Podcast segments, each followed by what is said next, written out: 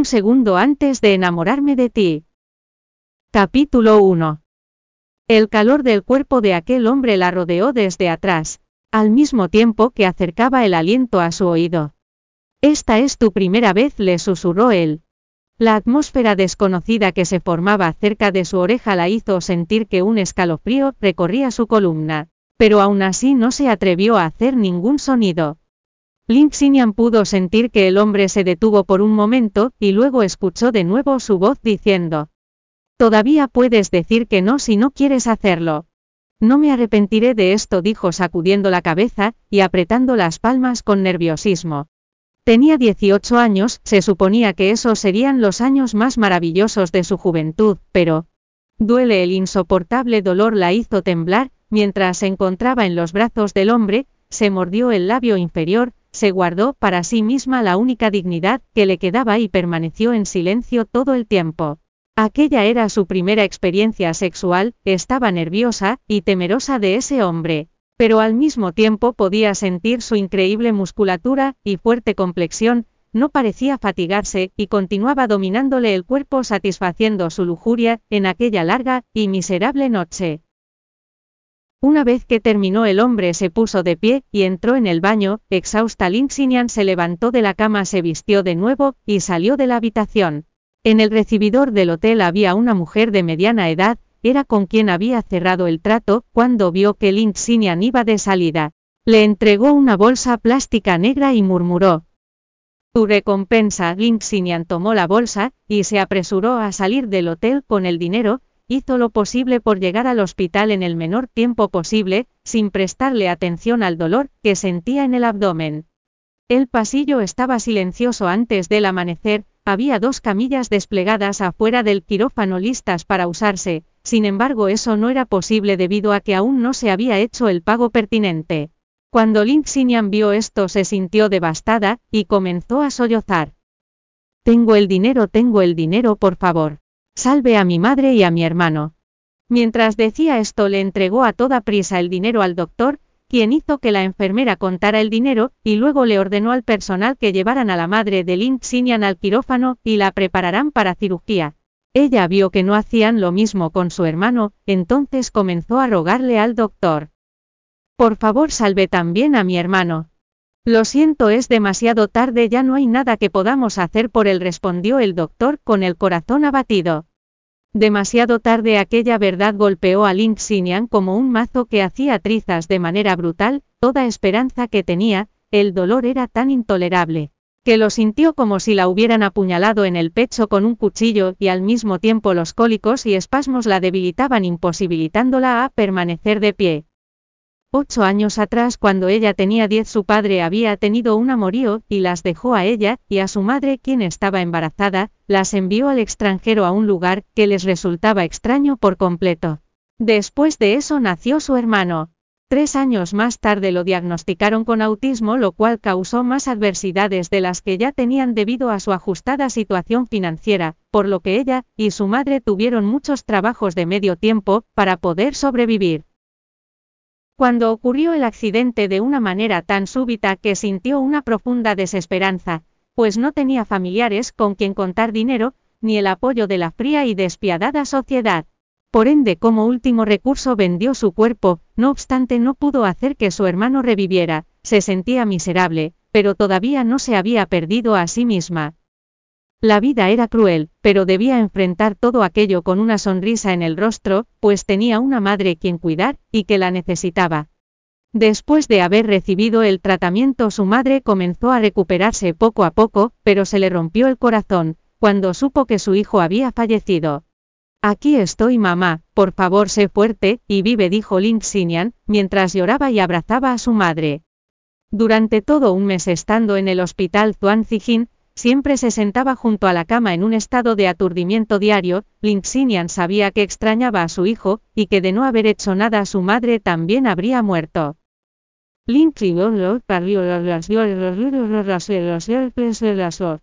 Al llevar algo de comida al hospital, y justo cuando estaba a punto de abrir la puerta de la sala, escuchó en el interior una voz que le resultaba familiar, Aunque habían pasado ocho años aún podía recordar la mirada que tenía su padre cuando obligó a su madre a que se divorciaran. Nunca más regresó a verlas después de enviarlas allí, por lo tanto su repentina aparición las dejó desconcertadas a ambas. Zijin, alguna vez fuiste muy cercana a la señora de la familia Zong, y estuviste de acuerdo con arreglar un matrimonio, según esa promesa tu hija debería casarse con un miembro de esa familia. A los los y los los los peores de los peores de los bebés de los los de los de los los de los de los de los de los de los de los de los de los de los de los de los de los de los de los de los perdolas de los los los las de los las de los de los de las los los las de los los de las los de las los de las de los de las las los de los los las de los de los de las de los las de horas de los de las los las de los las las las los las de las las las las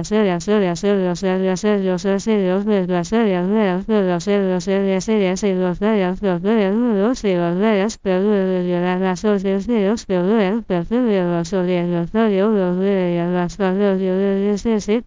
él nunca se había preocupado por ellas después de haberlas enviado a aquel lugar olvidado por Dios, y ahora allí estaba para llevarse a su hija, para casarla con el hijo de la señora Tom.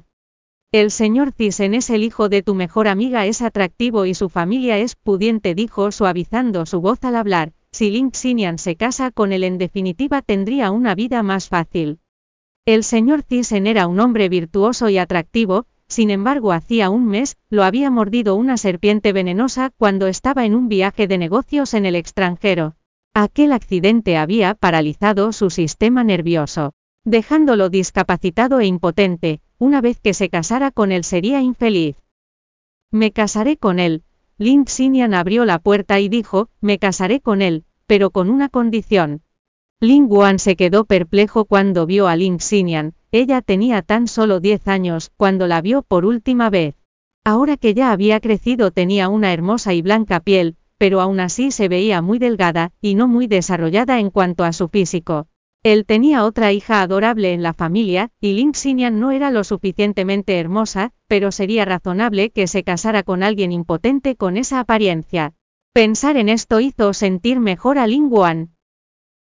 ¿Cuáles son tus condiciones? preguntó él, Quiero que mi madre y yo regresemos a casa, y también es necesario que le devuelvas lo que le pertenece por derecho, solo bajo esas condiciones me casaré con él, dijo Xinian, mientras recuperaba la calma. Aunque no estaba en su país natal, durante su infancia había escuchado mucho acerca de los grandes éxitos y la destacable riqueza de la familia Zong. Xinian pensó que la oferta era demasiado buena para ser verdad, puesto que el señor Thyssen podría ser un hombre muy feo, y con defectos de nacimiento. Aún así esa era una buena oportunidad, para que pudieran ir a casa y con eso, ella podría reclamar la dote que su madre había llevado consigo cuando se casó con su padre. Yanian Zuan Zijin trató de advertirle que el matrimonio era un asunto serio, ya que no quería que su hija se arriesgara con la persona incorrecta después de todas las adversidades a las que se habían enfrentado. Preocupado porque Zuan Zijin pudiera persuadir a su hija de negarse a la propuesta de matrimonio, Ling Wuan dijo deprisa. Bien pueden regresar a casa siempre y cuando prometas casarte con él. ¿Qué hay de la dote de mi madre? preguntó ella, con un tono falto de emoción. Cuando Zuan Zijin se casó con Ling Wuan, había llevado consigo una cantidad considerable de dote, por lo cual a él le resultaría muy difícil devolverla. Papá, supongo que mi hermana menor es muy bonita, por eso ella merece una vida, mejor sería una condena para ella si se casa con un hombre impotente. Además tú y mi madre están divorciados lo que significa que debes devolverle todo lo que ella le aportó a la familia.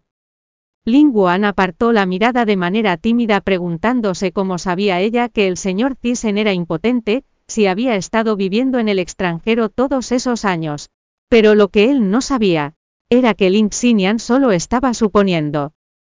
Lo devolveré una vez que te hayas casado con él, dijo él a regañadientes. ¿Por qué mi hija menor se casaría con un hombre impotente siendo ella tan bonita? Ser impotente no era muy distinto a ser un inútil, sin importar lo distinguido que fuera un hombre, Lin Wuan tuvo una sensación de alivio al pensar eso, pero ahora odiaba aún más a Lin Xinian por haberlo estafado. Eso es muy grosero de tu parte, dijo Ling Wan mientras miraba a la joven mujer, y hacía una expresión burlona, veo que tu madre no ha hecho un buen trabajo al educarte. Lin Xinyan pensaba que eso también le debió haber correspondido a él, la había dejado en aquel lugar, y desde entonces no se había preocupado por ella. Sin embargo, sabía que no debía hablar de eso, pues no tenía ninguna ventaja para negociar con él, por lo tanto molestarlo no sería una jugada inteligente.